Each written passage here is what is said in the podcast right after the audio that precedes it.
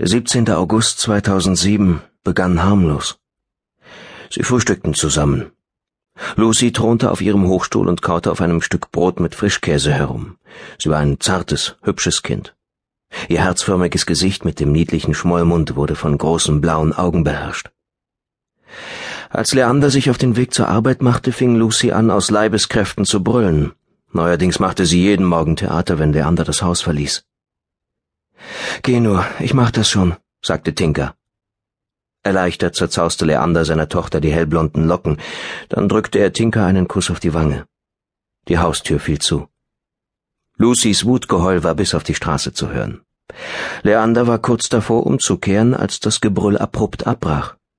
Er hörte durch das gekippte Fenster Tinkers Stimme, brummig verstellt in der Rolle des kleinen Stoffaffen, und gleich darauf ein glucksendes Lachen von Lucy. Dieses Lachen war das Letzte, was er von seiner Tochter hörte. Nein, nicht ganz. Gegen Mittag klingelte sein Telefon. Er kam gerade mit Aya Delin, einer recht bekannten Fantasy-Autorin, aus dem Aufnahmestudio zurück in sein Büro, als Tinka anrief und fragte, was sie fürs Wochenende zu essen besorgen sollte. Innerlich seufzend schielte er unwillkürlich nach dem Foto auf dem Aktenschrank. Tinka kniete im Sand und lächelte verhalten in die Kamera.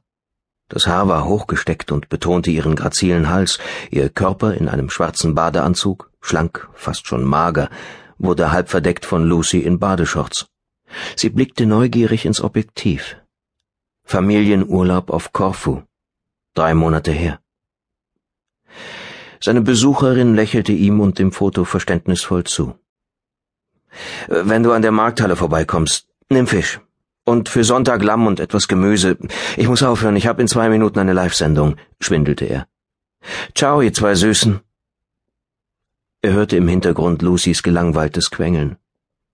Er schaltete das Handy aus und begleitete seinen Gast bis zur Pforte, wie es die Höflichkeit verlangte. Tinka schleppte sich über die Avenuen. Lucy war langweilig. Hoffentlich würde sie den Rest des Einkaufs noch durchhalten. Sie war kein einfaches Kind. Da sie nachts schlecht schlief, quengelte sie tagsüber. Sie war häufig krank, und dazu kam noch das ewige Drama mit dem Essen. Jetzt mit zwanzig Monaten war sie achtzig Zentimeter groß und wog gerade einmal zehn Kilo. Nur noch zwei Wochen, dachte Tinker. Zum ersten September hatte sie überraschend kurzfristig für Lucy einen Platz im Kindergarten zugesagt bekommen. Leander hätte es lieber gesehen, mit dem Kindergarten noch bis zu Lucys zweitem Geburtstag im Dezember zu warten. Aber nun, nach dieser Sache, wieso sollte sie ihre Karriere noch länger vernachlässigen? Tinka drängelte sich zuerst in die Markthalle. Sie kaufte für Lucy eine Zimtschnecke und trat wieder hinaus auf den Kungstoriet. Jetzt noch Gemüse und Obst. Zwischen dem großen Marktstand und der Halle war einiges los. Viele Einheimische erledigten ihre Wochenendeinkäufe und noch mehr herumschlendernde Touristen lauerten vor den Cafés, die die Markthalle säumten, auf einen Tisch im Freien und verstopften den Durchgang.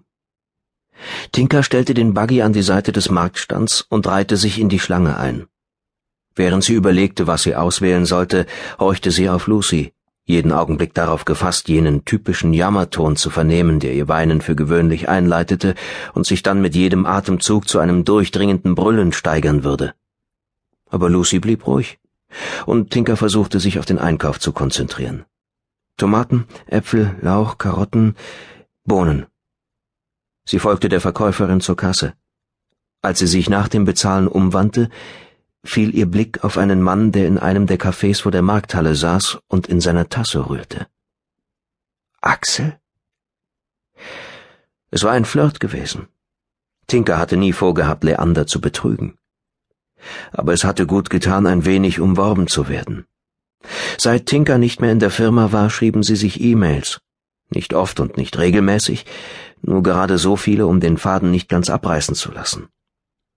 Hatte er sie gesehen? Sie konnte es nicht sagen, denn er trug eine dunkle Sonnenbrille. Tinker hatte seit Lucys Geburt abgenommen, und in den Augenwinkeln zeigten sich erste Fältchen.